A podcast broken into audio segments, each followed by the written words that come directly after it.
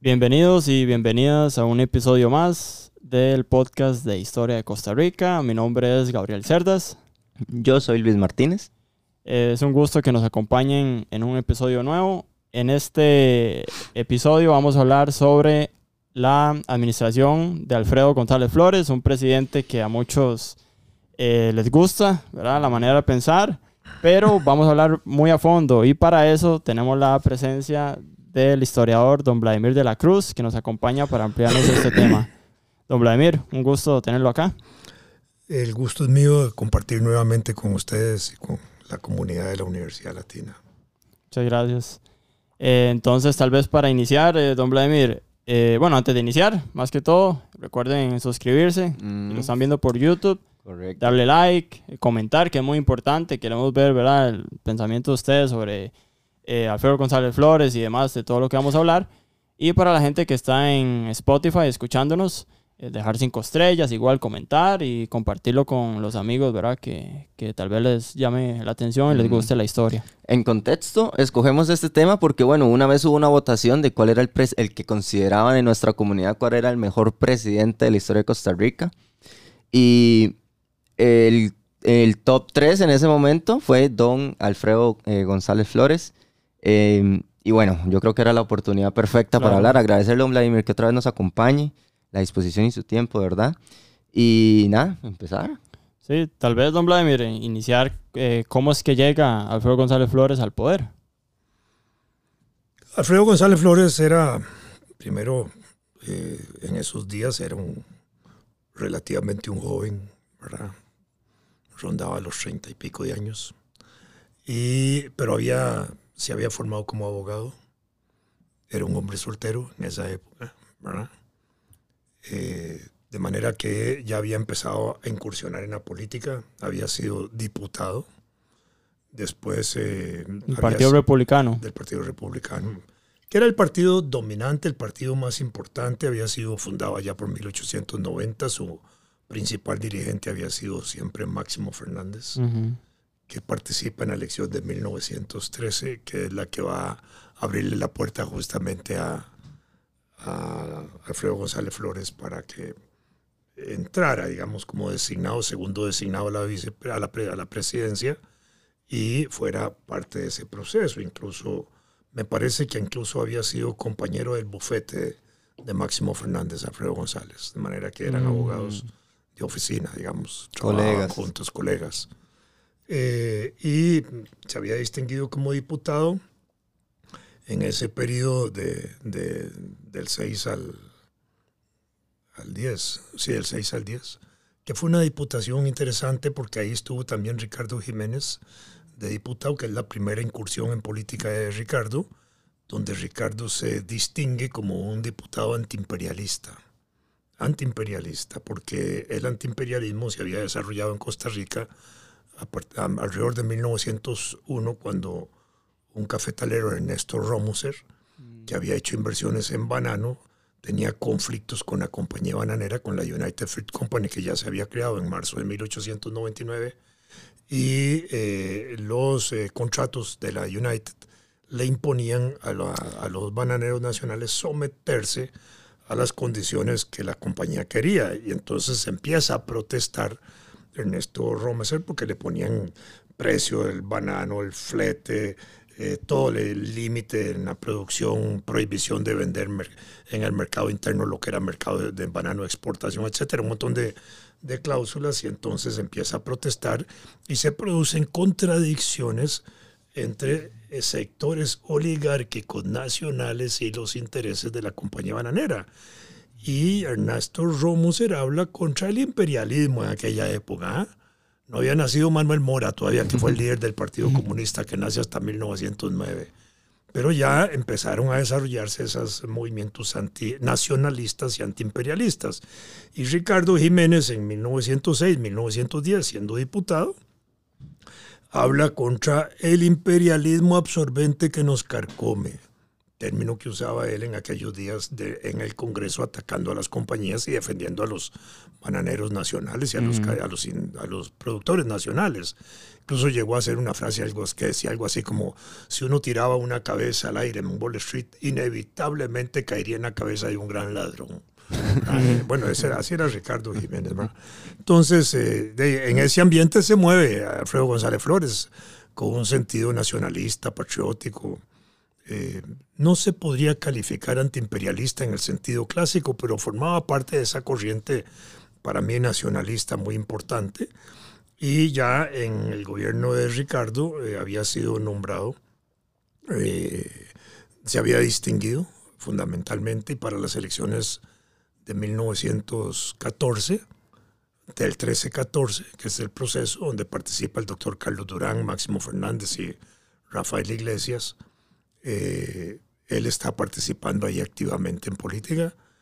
esa fue una elección muy importante porque fue la víspera de la Primera Guerra Mundial que va a empezar a, a tener un peso enorme en el país porque produce casi un 17% de desocupados. Y en aquella época los desocupados eran familias completas, porque si ahora hablamos, ahora, 2021, hablamos de desocupados, eh, efectivamente hablamos de desocupados que son hombres o mujeres, hablamos de desocupados familias, pero también hablamos de una situación en la cual hay mujeres que trabajan y hay mujeres que mantienen hogares. Entonces la situación es diferente porque si sobre 2 millones 200 mil o 2 millones y medio de mano de obra que hay ahora en el país, tenemos 750 mil mujeres y de esas 750 mil la mitad, 300 y pico mil, son cabeza de familia, que son las mujeres que mantienen hogares como principal ingreso, aun cuando tienen esposo o compañero, mm. pues tenemos una situación ahí de que hay desempleados que se mantienen por el trabajo de sus mujeres. Mm. La pandemia nos puso a nosotros en una situación muy difícil porque produjo una desocupación casi de 600 mil personas, sobre los 200 mil que teníamos, aumentó a 400 mil. De eso se vino al suelo igual la desocupación de mujeres cabezas de familia y de mujeres trabajadoras. Y después, al finalizar el gobierno de Carlos Alvarado, eh, Carlos Alvarado dijo que no se habían podido recuperar 200 mil trabajadores de los 400 mil que habían aumentado, que habían aumentado la desocupación existente. De manera que ahí al, al, al, al, momento de las elecciones del año pasado, nosotros teníamos una cantidad enorme de desocupados, 400 mil, 200 mil todavía que no se habían recuperado de la época de la pandemia, ¿verdad? Y en ese momento era interesante porque la campaña electoral giró alrededor de crear nuevos empleos, pero nadie hablaba de recuperar los empleos que se habían perdido. Bueno, y ahí estaban las, las mujeres, pero esto lo digo nada más para entender que si en el año 14, 15, 16, 17, que son los años del, gobierno de Alfredo González Flores y son los años de la Primera Guerra Mundial, mm. el impacto de la Guerra Mundial nos cierra a nosotros los mercados internacionales de café y el café se exportaba o el café era, digamos, el 80% del ingreso nacional mm. del, del Estado, era lo más importante. De ahí que Ricardo Jiménez había dicho siempre que el mejor ministro de Finanzas era una buena cosecha de café, como se vendía en el extranjero. Aunque también dicen que o sea, el principal ingreso que había de Costa Rica era las importaciones, de ahí obtenían la mayor renta del país, porque Costa Rica en ese momento todo se importaba, aquí no había producción de nada. Por supuesto, pero no, sí, la exportación de café la ah, exportación de banano, que eran los productos principales que se mantuvieron como productos principales del país casi hasta 1980, productos de exportación. Ya en esa década del 80 empezó a diversificarse la canasta productiva del país y hoy tenemos 5.000 el resto de productos de exportación, pero digamos en, en términos fundamentales, café, banano y después azúcar se convirtieron como en los elementos claves de la exportación nacional. Entonces, en ese momento el, el, país entraba en una crisis y con una masa de desocupados enorme, muy importante, que agudizaba la situación social del país. Y vienen las elecciones. En esas elecciones, además de los partidos que participan con Rafael Iglesias, con Máximo Fernández y con eh, el doctor Carlos Durán, participan tres partidos regionales de obreros. ¿Y eso cómo funciona? El partido de San José, obrero josefino, el partido de Grecia, de la ciudad de Grecia, obrero de Grecia, y el partido obrero de Limón, porque eran partidos regionales en condiciones de que habían masas de trabajadores importantes en Limón por el banano, por el ferrocarril, por los muelles, por toda la actividad que había ahí. Grecia por el desarrollo, los beneficios de los ingenios, de la actividad cafetalera y, cañera que había, que ya había desarrollado un proletariado agrícola importante. Y San José, obviamente, porque era la zona más eh, importante del desarrollo urbano en ese momento, porque entre 1890 y 1912 se está construyendo y se termina de construir en ese periodo todo el barrio Amón y todo el barrio Aranjuez. Y las grandes edificaciones que hay urbanas, el Teatro Nacional, la Escuela de Edificio Metálico, los edificios que están ahí frente a la librería Alemán y esos que hay en, en, esas 200 metros, ahí hay un montón de edificios, incluso algunos de estructura metálica estaba también la construcción que termina en 1909 de la Penitenciaría Central, lo que es hoy el Museo del Niño, y, y, al mismo tiempo que se hacían edificios gigantes como estos, se estaban eh, haciendo edificios similares en Heredia, la Escuela Normal, los edificios de la municipalidad, en Alajuela, algo parecido, se estaban desarrollando cuarteles. Eh, eh, en fin, teníamos una obra, digamos, eh, de construcción muy importante y había surgido mano de obra diferente al punto de que entre mil, a partir de 1900, 1901, las viejas sociedades mutualistas de trabajadores, de artesanos, de obreros se transforman a sindicatos, porque cambia la naturaleza también de las pequeñas empresas eh, artesanales a empresas industriales. Y ya en la década final de 1890 teníamos industrias de jabones, de textiles, de cervezas, de licores. Eh, en fin, teníamos una gran cantidad. Las tipografías ya eran eh, motivo diario. Había día, prensa diaria desde 1886 en adelante. En fin, teníamos una actividad eh, urbana muy rica, muy importante. Pero ya con la guerra todo eso entra en colapso, entra en crisis. Y entonces se inicia un proceso muy complicado y vienen las elecciones de 1913. Eh, el sistema electoral de la época es importante entender lo que dura hasta 1948 era un sistema electoral en el cual eh, se requería un 50% de votos para ser electo. Mm. Obviamente solo participaban hombres. En, en, hasta 1914 esa, eh, lo que había era un proceso de votación indirecta por delegados. Los electores nombraban entre sí a otros electores que eran los que decían, por supuesto. Pero ya en la elección del 14, lo que hay es un proceso importante de elección directa por primera vez. Se elimina ese segundo grado, entonces aumenta el número de electores. Y aún así había que sacar un 50% para asegurar la presidencia. Si ese 50% más uno no se aseguraba, entonces los votos pasaban al Congreso, lo que es hoy la Asamblea Legislativa, para que allí se decidiera el resultado. los, los organismos que tenían a su cargo la administración electoral pasaban los resultados al Congreso. Y era el Congreso el que tenía la facultad de aprobar o improbar el resultado. Podía aceptar o anular, digámoslo de esa manera. Efectivamente, llega al Congreso el resultado de la elección del 13. En ese momento no hay eh, una votación mayoritaria a favor de ninguno de los tres candidatos. Aquí están los resultados. El Partido Republicano de Máximo Fernández, 26.746 votos, que fue el que tuvo más votos. Después le sigue el Partido Unión Nacional, que es del doctor eh, Carlos Durán, con 20.767 votos. Y el tercero, que es el Partido Civil de don Rafael Iglesias, con 16.091 eh, votos. Todo eso suma casi 70.000 votos, mm. que era la población que tenía capacidad para elegir. Y eso también es importante porque ajá, es, o sea, obviamente solo hombres, pero también tenían que tener una edad y si no me equivoco, eh, otras eh, facultades. En, esa, en esa época todavía se aplicaban criterios eh, excluyentes importantes. se requería hasta finales del siglo XIX ser mayor de edad, obviamente. ¿Y ahí era cuánto mayor? ¿18 o 20? Variaba, en el siglo XIX variaba la, la ley de, de, mayoría, en algunos casos 18 fueron muy pocos, la mayor 21 en un caso me parece que hubo 25 años, pero eran variables esos, esos conceptos. Había que tener cierto capital, había que saber leer y escribir. En fin, habían una En serie, ese entonces. habían, habían Mm. condiciones importantes para eso, ¿verdad?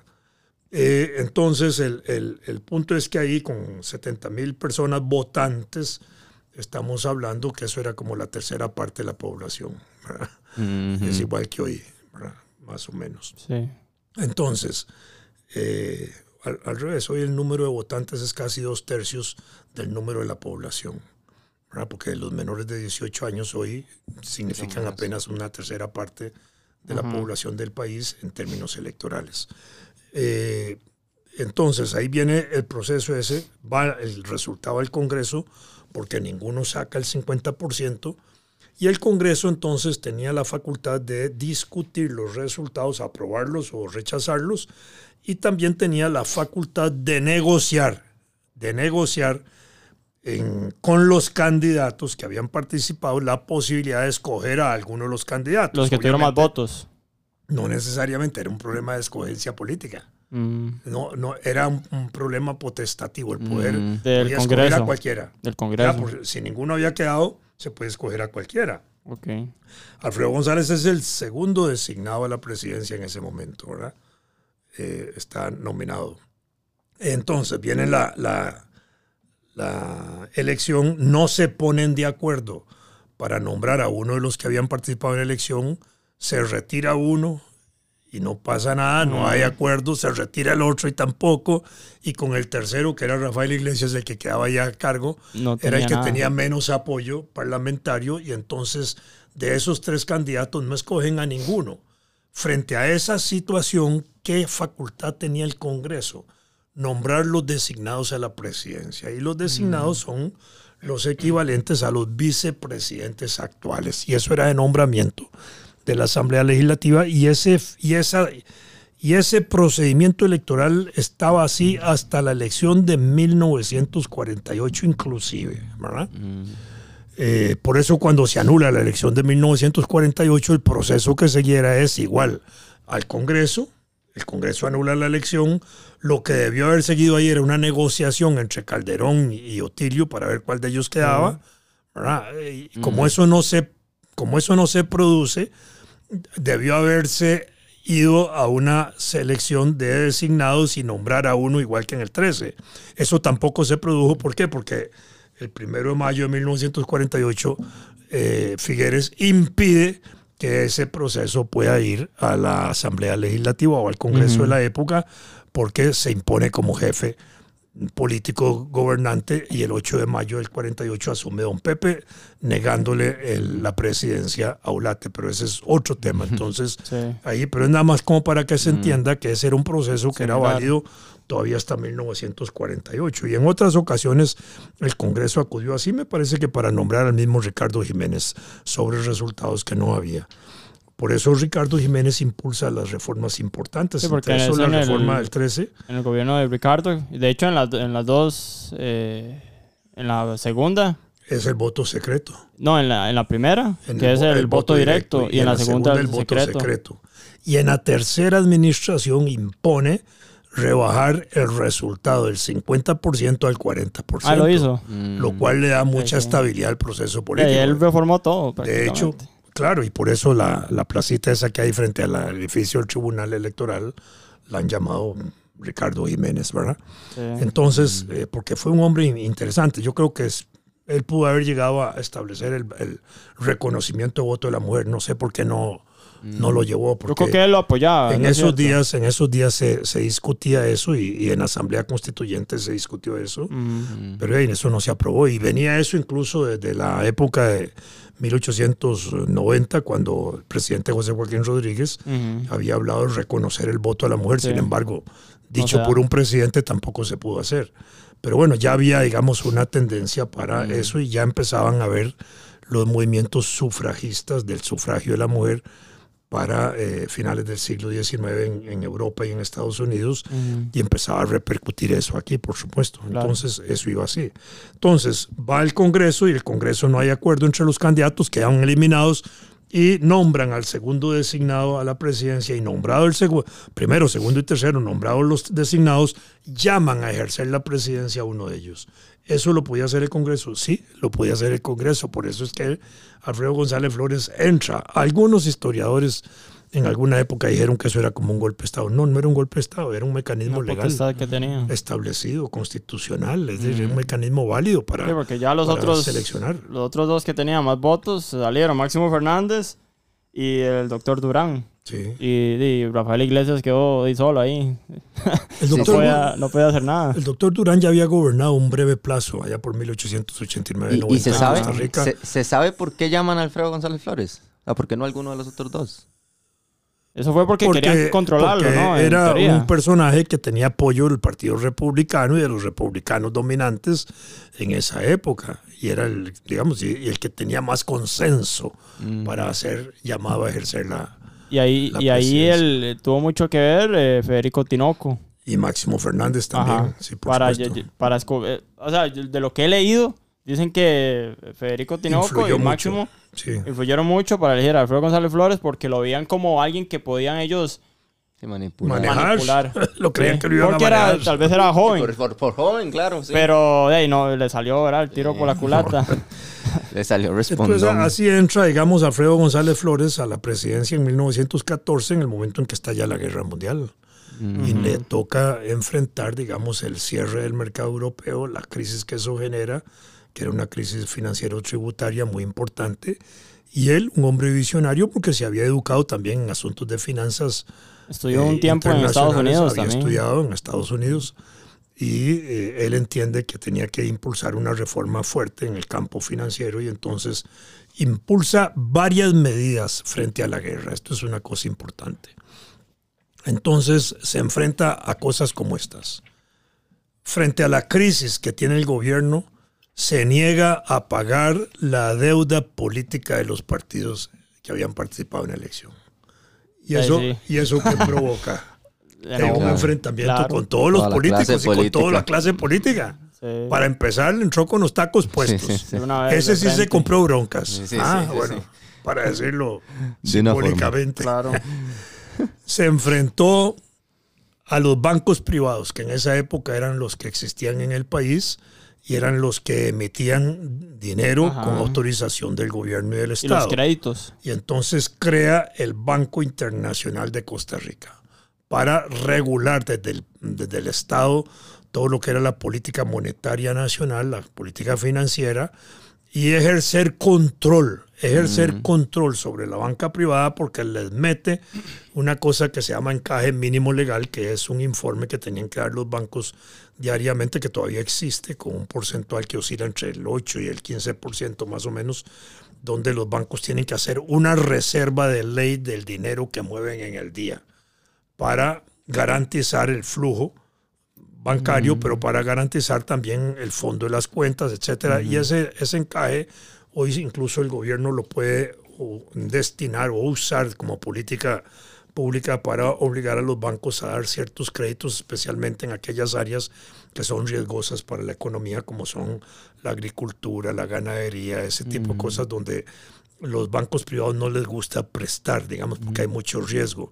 Pero eh, mediante estas políticas estaban obligados a financiar actividades. Porque anterior a eso no, no, había ningún banco estatal, todos eran privados. Eh, crea el Banco Internacional de Costa Rica, mm. que después, en 1935-36, por una iniciativa de una misión chilena que vino a hacer una evaluación del país y de la economía nacional y de la educación, es cuando eh, se produce la eh, propuesta de que el Banco Internacional cambie el nombre a Banco Nacional de Costa Rica, que será el Banco Nacional, con la misma estructura, pero le crean el departamento emisor, el departamento de crédito hipotecario, que eran importantes en, en el banco, ¿verdad?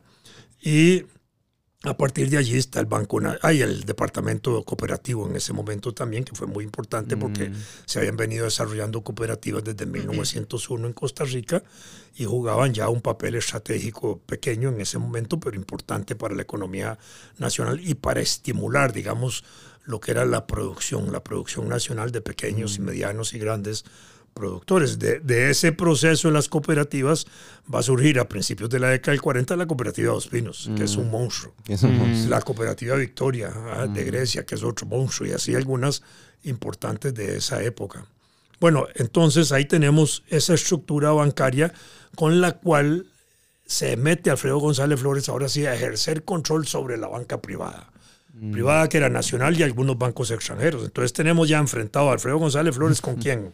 Con con toda la clase política y Todos los los partidos banqueros. políticos y con todos los banqueros. ¿ah? Sí. Pero como teníamos una crisis económico-financiera y ya existía el patrón oro desde 1896-97, por ahí que se había establecido a nivel mundial, y existía la explotación de oro y plata en Costa Rica en manos privadas y por compañías extranjeras y por eh, KIT y por otros, entonces mete una prohibición de la exportación de oro y plata. ¿Y a quién se enfrenta? O sea, las Eh, a los mineros y a los mineros exportadoras. extranjeros también. Entonces, Sí. estamos viendo que es un hombre que va enfrentándose fuertemente a sectores, Varios muy sectores. significativos. Dentro de eso, impulsa políticas de juntas de créditos agrícolas para estimular la producción Ujú. agropecuaria y, y agrícola en general y ganadera pequeña del país, que era muy importante porque era la que aseguraba la alimentación del país, que eran de las cosas más importantes. A esto viene otro elemento muy significativo, que es que en la época esa de 1909 a 1919, los Estados Unidos impulsa a nivel continental y, y regional del Caribe la modernización de los ejércitos existentes, que eran algunos de ellos venían desde la época de la independencia en, el- en América y en el Caribe.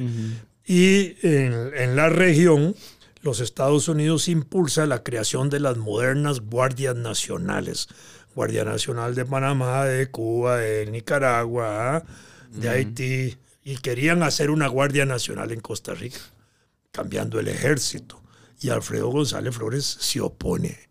Y al oponerse a la creación de una nueva entidad militar, cambiando el ejército viejo que teníamos nosotros, que estaba muy disminuido por una moderna Guardia Nacional, ¿a quién se opone? Sea, los militares. A los militares locales y a los intereses militares extranjeros y a Y se la opone industria de por- la guerra. Por pensamiento del civilista. O, Bueno, diga- yo pensaría que por pensamiento del civilista, porque él era partidario de esa disminución del ejército que venía dándose ya desde, claro. desde Tomás Guardia para acá, se venían tomando medidas importantes contra el ejército, o desde de, más bien de Jesús Jiménez, desde 1869, que se le había impuesto al ejército un, un director civil, garantizado eso con guardia, que en el Código Militar de Guardia de 1871, y después porque le disminuyeron el presupuesto de, educa- de militar para fortalecer educación.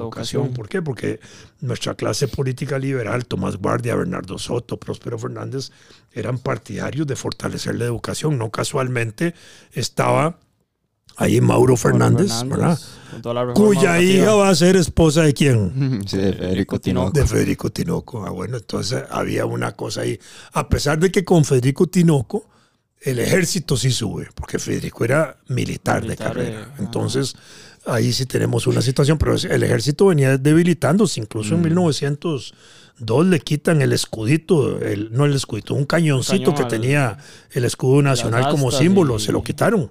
Y las al- al bayonetas que tenía y escudo. todo. eso se lo quitan como parte de esa disminución militar. Tal vez ahí, don, don Vladimir, hablando de Federico Tinoco, eh, podemos tal vez repasar un poco el, el gabinete de, de Alfredo González Flores, que aquí lo tengo, tal vez, y Digámoslo. son puras figuras, Son- ah, son es la selección, porque, bueno, obviamente, Alfredo González Flores, presidente, el licenciado Manuel Castro Quesada, Era un hombre muy importante, abogado, y llegó a ser abogado de las compañías bananeras. Relaciones Exteriores, el licenciado Juan Rafael Arias Bonilla, Gobernación y Policía. El, el bisabuelo, el abuelo de Oscar Arias. Gran cafetalero. Ah, eh. El señor Mariano Guardia Carazo, Hacienda y Comercio. Sí, importante de las familias de, que venían del final del siglo XIX. figuras bravas, que es, por ejemplo, el licenciado Alberto Chandi Montero, padre el padre de don Mario Echandi ajá. y después ministro, que De llegó a ser fomento, muy de importante en ese fomento. momento, y después de, de Relaciones Exteriores también, y negociador de límites en Costa fomento Rica. sería ahorita como ministro de Obras Públicas. El de fomento era Obras Públicas, el equivalente hoy. Eh, Federico Tinoco, Sí. Guerra y Marina, Mm, que, ¿verdad? Y tenía que hay un uno, uno, ¿verdad? claro. Eh, subsecretario de Instrucción Pública, Luis Felipe González Flores. hermano de Alfredo y uno de los hombres más importantes y cultos del país. Incluso a él le debemos estudios muy importantes sobre la influencia extranjera en Costa Rica en el campo de la educación. El libro de él es maravilloso porque descubre, digamos, en, en su libro toda la cantidad importante de, de europeos que vinieron en la segunda mitad del siglo XIX a jugar papeles muy destacados y significativos en la cultura, la ciencia, la educación en Costa Rica. Subsecretario de Gobernación y Policía, que es Rogelio Fernández Güell. Mm. muy importante, además un combatiente extraordinario Ujú. contra la dictadura y que fallece también, Sí. Muerto por la, fe- por la dictadura. Eh, subsecretario de Guerra Por cierto, Marina. se acaba de publicar un libro extraordinario Ujú. de Tomás Federico Arias. Es un bueno. libro extraordinario publicado por la UNED, un libro que rescata mucho la figura de, de Rogelio Fernández. Eh, subsecretario de Guerra y Marina, eh, licenciado Ricardo Coto Fernández. Eran de una familia muy importante, culta, abogados, etcétera. Y por último, Roberto Brenes Mesén, secretario de Instrucción Pública. De uno de los hombres también más brillantes y, y de los que influye mucho en el proceso educativo nacional. Y listo, y Bueno, eran, probablemente, eh, ¿verdad? eran grandes personalidades. Selección nacional. Exactamente, eran grandes personalidades las que habían en la vida política y dirigiendo el país. Con raíz costarricense, con conocimiento de la historia nacional, porque ahora hay gente que no conoce nada de la historia nacional, ¿verdad? Aquí no, aquí era gente muy arraigada, muy metida en la historia, muy penetrada, no solo con conocimiento familiar, que muchos de ellos tenían esas raíces, sino por el vínculo que tenían en la época de, de participación, de, de conocimiento de la vida nacional y política y patriótica del país, ¿verdad? Era muy importante eso. Entonces ahí teníamos eso, tenemos el enfrentamiento de, de Alfredo González Flores a los militares, ¿verdad? Que era importantísimo en eso, el militarismo de la época, a los, Los Estados banqueros. Unidos.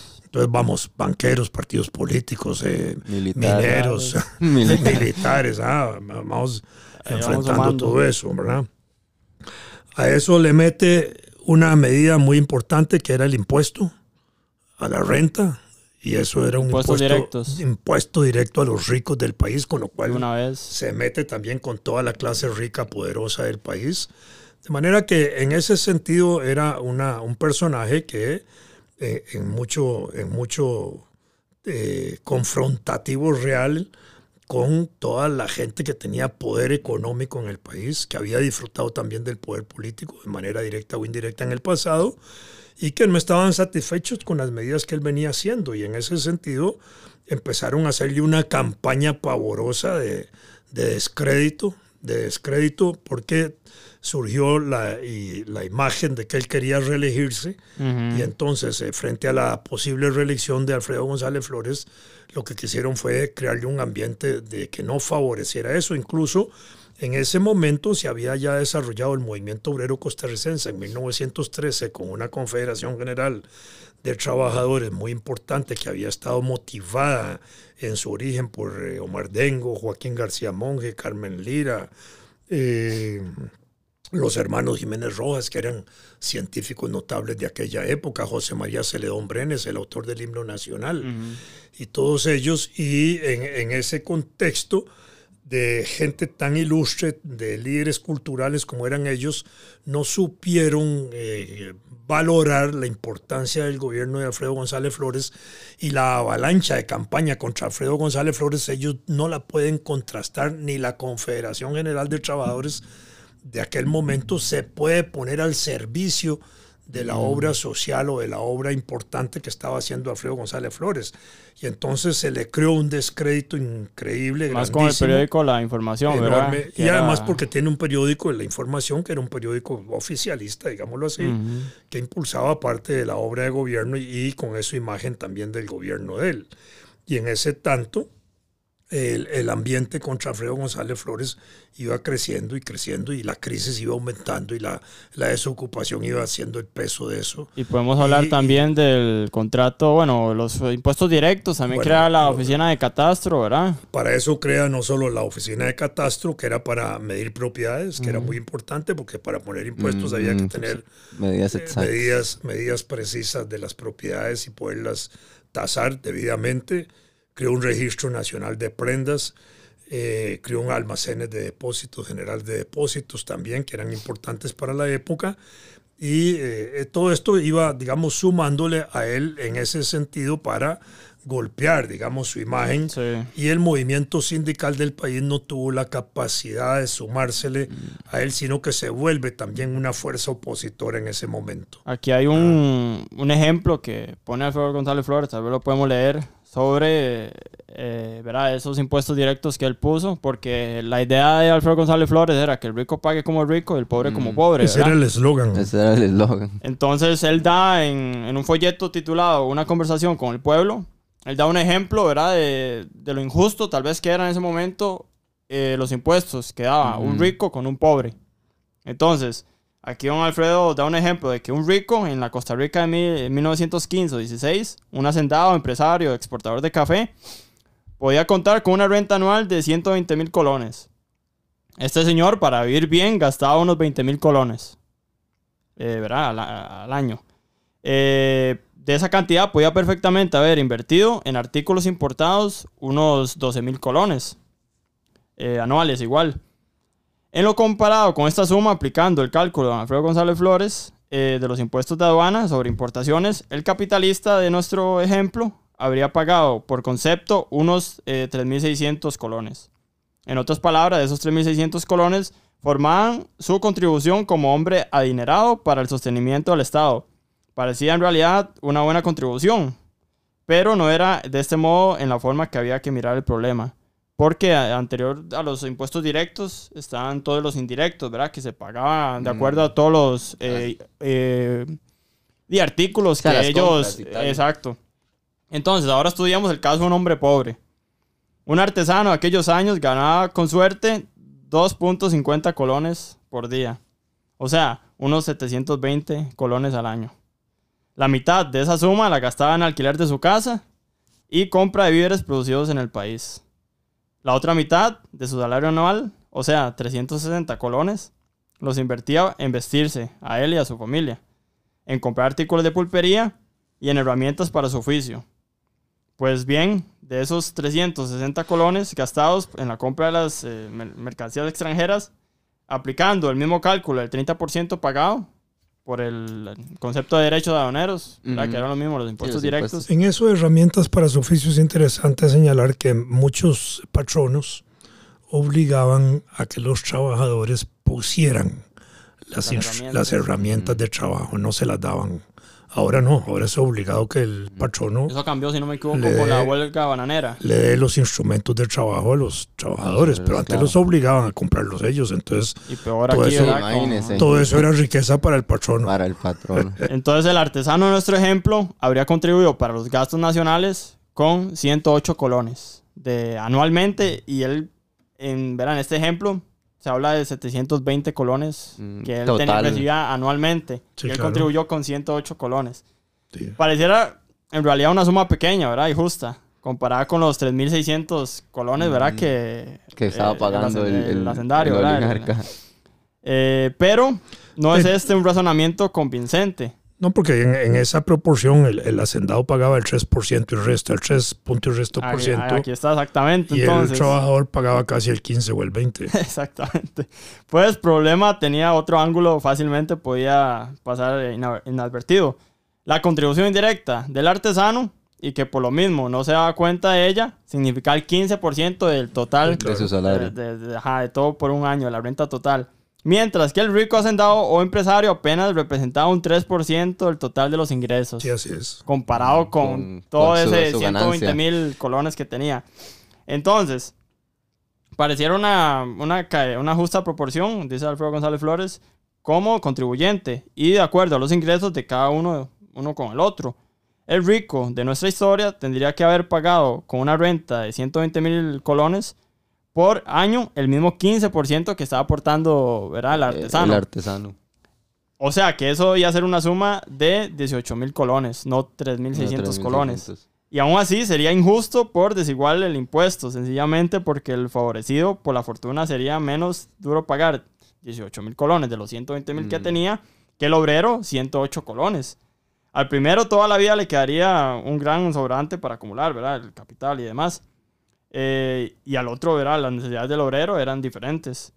Entonces, eh, la injusta era mayor de los, para los eh, peones, que habla aquí Alfredo González Flores, que ganan únicamente un colón por día. Y así el Estado costarricense, en lugar de recargar sobre estas clases de miserables recursos, las contribuciones por medio de impuestos indirectos, su obligación hubiera sido más bien como lo hacían ya otros países más civilizados, ayudarlos para aliviar su vida, proporcionarles mejores servicios y cuidados que les hicieran su vida menos miserable y sacrificada. Y concluida don Alfredo dice, todo eso cuesta dinero y el verdadero motivo de la penuria del tesoro y la incapacidad del gobierno para llenar cumplidamente los diversos fines del Estado se encontraba en el derecho de que Costa Rica, la riqueza nunca ha contribuido en proporción debidamente a sostener las cargas públicas. Entonces ese es el ejemplo que, que si don Alfredo se, se, se, se, parase hoy en la Plaza de la, de la Democracia y empezase a hablar de esto, eh, lo mandan a detener, lo meten preso y, y, y, bueno, no volveríamos a saber de él. A mí algo que me encanta de la historia y como un comentario un poco X es que la historia es cíclica, la historia siempre como que tiende a repetirse. Y hoy por hoy estamos en un momento de la historia justamente en que estamos como en un toma y dame en el tema tributario en el que resaltamos lo mismo eh, las grandes riquezas no pagan lo que tienen que pagar y los que de verdad necesitan uh -huh. el dinero para subsistir siguen pagando. Y eso quería yo saber, Brian. De ahí ¿Qué que pasó? Que viene la evasión y la elusión, que son dos figuras por las cuales los ricos y los empresarios del país dejan de pagar impuestos. ¿Qué pasó con los impuestos directos? O sea, eh, Alfredo González Flores los implanta y todo eso. ¿Qué pasa después de eso? Eso ¿Se cae, mantienen? No, no, cae? se cae y después los vuelven a establecer. Pero al Mm. principio sí hay un golpe en ese sentido muy fuerte. La otra cosa importante que hizo Alfredo González Flores fue la Escuela Normal Sí, Superior de Heredia. a formar ¿verdad? profesores. Para formar profesores que, que en esa escuela se prepararon como apóstoles de la educación. Era gente que salía con una gran mística de la docencia, con una gran mística de la enseñanza, y estaban dispuestos a irse a las zonas remotas del país, a las zonas rurales, a las zonas agrarias, a las zonas más lejanas del, del Valle Central, para llevar educación a todos los niveles. Y eso fue muy importante. Entonces, ese profesorado salió así con una fuerza extraordinaria, moral, combativa, de identificación no solo con la enseñanza y la docencia, sino con los valores nacionales, con la cultura nacional. Por eso es que también son esos profesores y esos estudiantes los que van a jugar un papel muy importante frente a la dictadura después, frente a la dictadura de Tinoco. Ujú. ¿Y esa escuela normal, eh, cuánto se mantuvo? ¿O Ah, se mantuvo hasta los años 60, ahí cambió de nombre, después volvió a cambiar y después terminó siendo la Escuela de Educación de la Universidad Nacional. Y bueno, otra y el cosa... edificio La Normal está ahí, es el, el edificio que hoy tiene uno de los liceos de Heredia, que es muy bonito, es un edificio muy lindo. Otra cuestión que, verás, echó a otra un poco de gente encima fue el impuesto eh, a las utilidades bancarias y a la cerveza. Y le mete un impuesto a la cerveza. Entonces ahí se echó a los borrachos encima. Ahí, ahí le dio duro. No, y todo lo que eran licores y eso sí, porque ya la cerveza se producía en Costa Rica y Ujú. los licores desde, licores desde 1852 con la Eh. fábrica nacional que producía algunos eh, Porque yo siento que ahí, algunas, di, eh, que ya con bebidas alcohólicas y, y alcohol propiamente, Ujú. que es el grueso y lo más importante de la fábrica. Y ya, ya a finales del siglo XIX habían cervezas y licores y, otras eh, y otras, eh, otras eh, actividades industriales. Sí, podemos ver, ¿verdad? Que se empezó a echar muchos sectores, Mm. ¿verdad? Empezó a golpear muchos, Sí, pero, o sea, digo yo que es como, como un padre. O sea, la figura de Alfredo González Flores en ese momento. Era un visionario. Claro, y digo yo como un padre porque él, un padre tal vez con, como con sus hijos. Él hacía las cosas, eh, aunque no lo entendieran, pero era para el bien del país. para el bien del país y del pueblo. Ujú. Él estaba gobernando verdaderamente para el pueblo, para el pueblo general, para el pueblo trabajador. Y en ese sentido tuvo que enfrentarse a, a grupos muy poderosos, ¿verdad? que no le permitieron mantenerse y aprovecharon ese descontento que se había ido generando para estimular en, en su ministro de Seguridad, en el ministro de Guerra y Marina, como se llamaba, que era Federico Tinoco, que había colaborado para que Alfredo González Flores llegara a la presidencia creyendo que él lo iba a manejar y no lo manejó, ¿verdad? para darle el golpe de Estado. Y, y eso fue, de esa manera concluyó, digamos, el gobierno de Alfredo González Flores. Alfredo González Flores, ya destituido, se aloja, eh, se exilia. No, yo creo que ahí así. quedó el contacto Pinto Grulich, que es el- la exploración Bueno, ah, bueno, petrolera. eso, eso es también porque es ya importante. esa es como la el- gota que derramó el vaso, lo último, y Son todas las gotas, es decir, Bueno, al sí. final ya el vaso estaba lleno. claro, sí.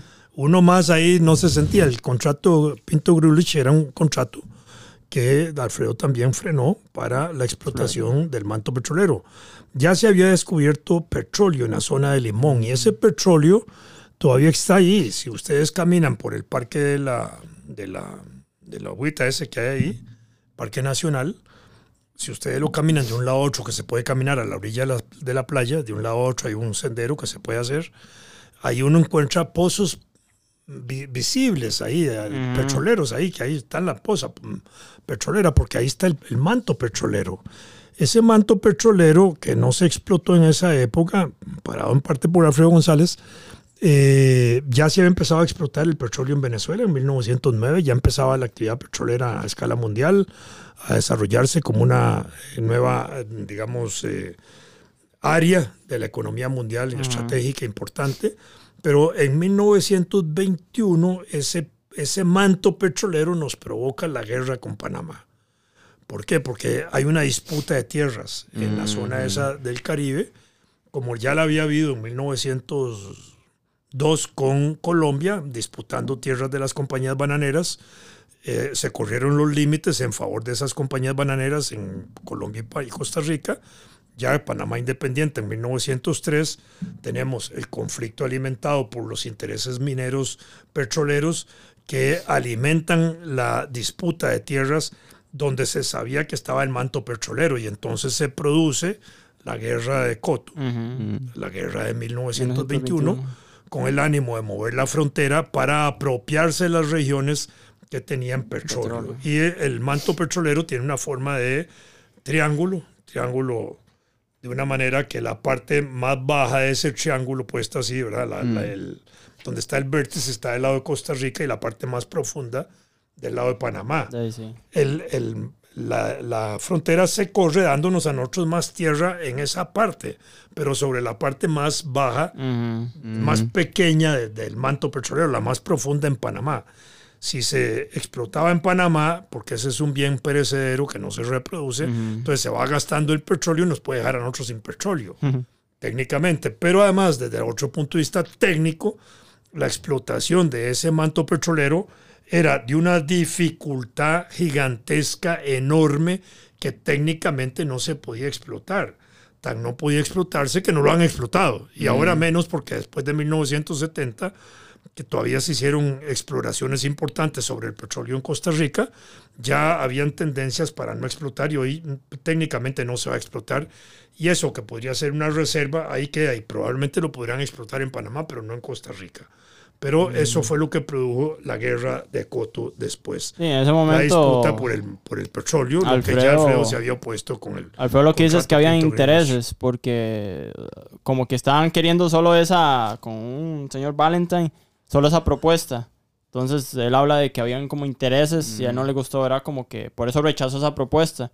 Él quería ver más, pero ya ahí se viene, ¿verdad? El golpe de Estado, tal vez ahí eh, podemos hablar un poco para finalizar. Ahí eh, se le da el golpe de Estado y... Se da el golpe de Estado y el golpe de Estado produce una movilización popular a favor del golpe. Eso es importante, así como, como llegó a la presidencia por la ventana, para decirlo de esa manera, por una decisión del Congreso, el golpe de Estado produce 27 de enero de un- 1917. un apoyo popular a la caída de Alfredo porque había habido ya una situación muy compleja de descrédito del Sí. gobierno, de la mala imagen del gobierno y, y- y se había logrado penetrar la conciencia de las personas para señalar de que el gobierno de Alfredo González Flores tenía que caerse, caerse, ni siquiera llegar a las elecciones. Y eso produjo el golpe de Estado que tuvo apoyo popular. Y como dice usted también, bueno, eh, aparte, pues, un montón de cosas, ¿verdad? Que le generaron ahí descrédito. Eh, ahora que nos contó que había... Decían que Alfredo González Flores quería reelegirse porque como él no fue electo por votación Mm. directa, entonces, Podía según la constitución, podía reelegirse. Entonces también ahí Federico Tinoco, que es el que le genera el golpe de Estado, eh, dice que eh, entre el montón de cosas ¿verdad? Que, que dio a, a, conocer, dice que él lo hizo como también por ese motivo. La, la reelección era posible en esa época. ¿Corrió riesgo la vida de, de, de, de, Alfredo González cuando le dieron golpe de Estado?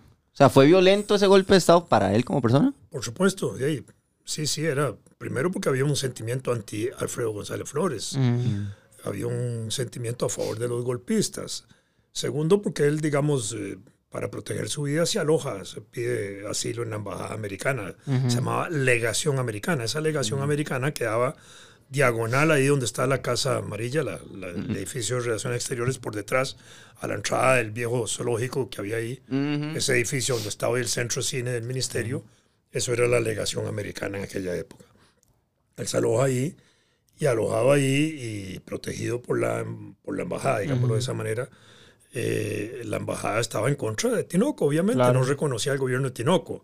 E internacionalmente tampoco Estados Unidos desde 1909, en esa década siguiente, tenía la política de no reconocer gobiernos de golpes de Estado y eso.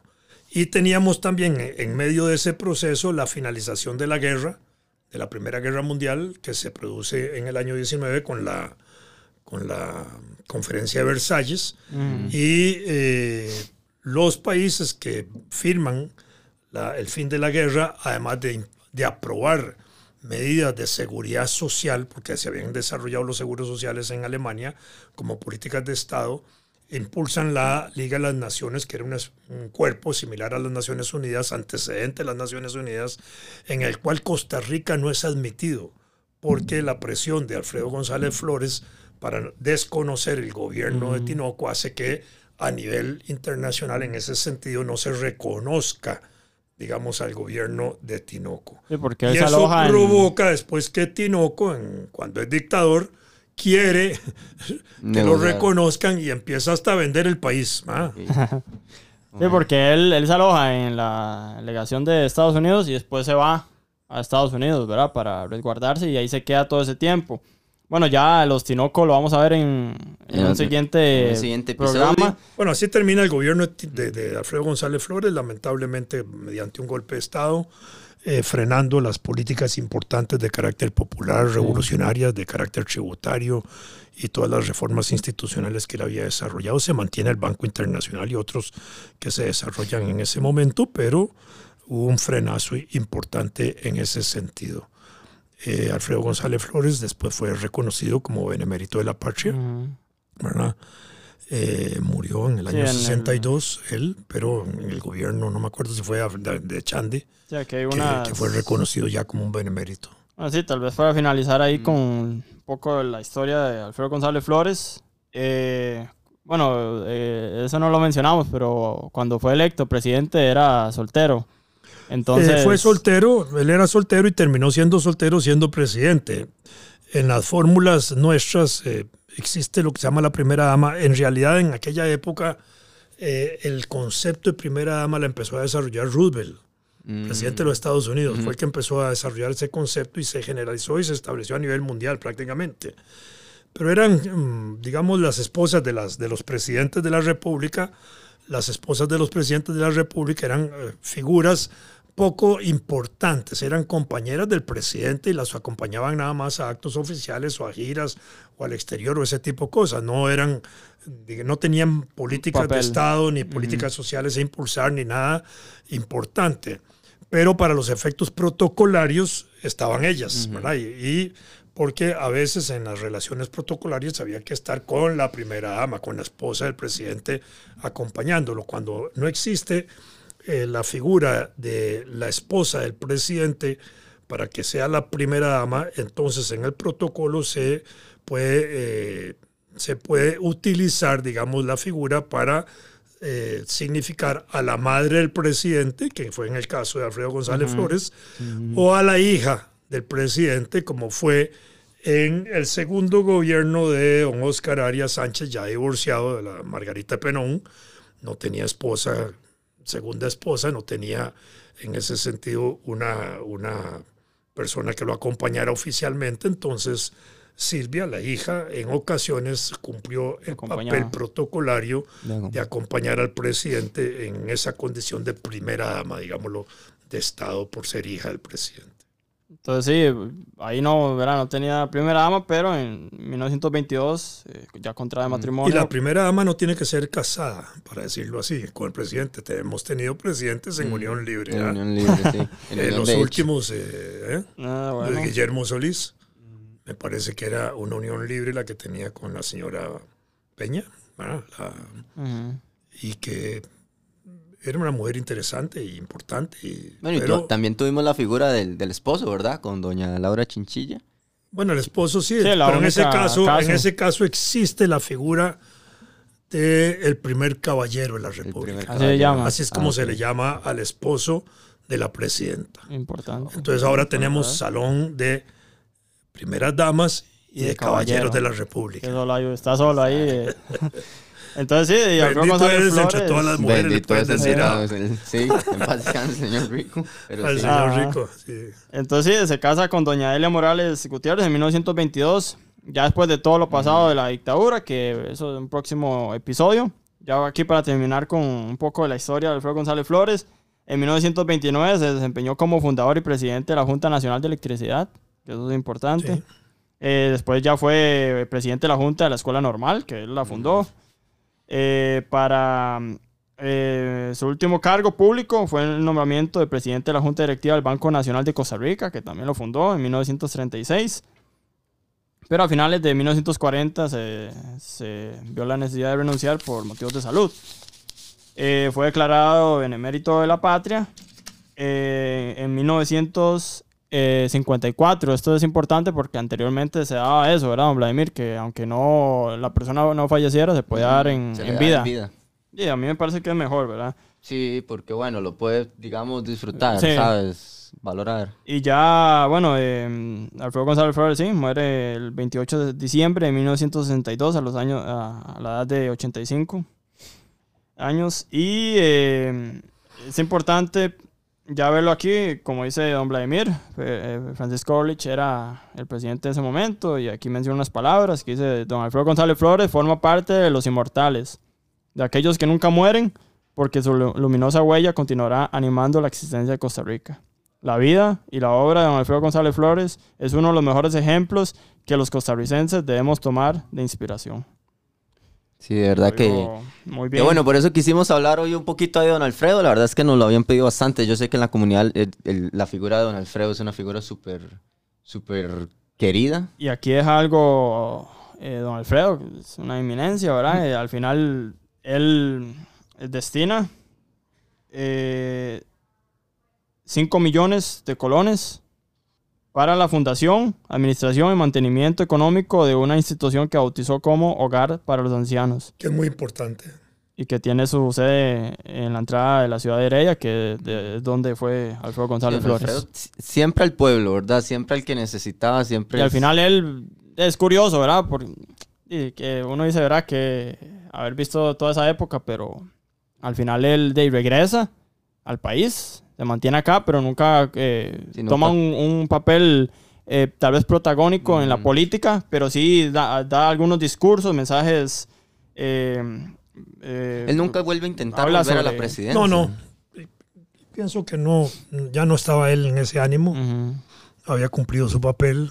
Quizás estaba decepcionado de que no lo hubieran apoyado en la forma como él hubiera deseado que hubieran apoyado sus importantes reformas.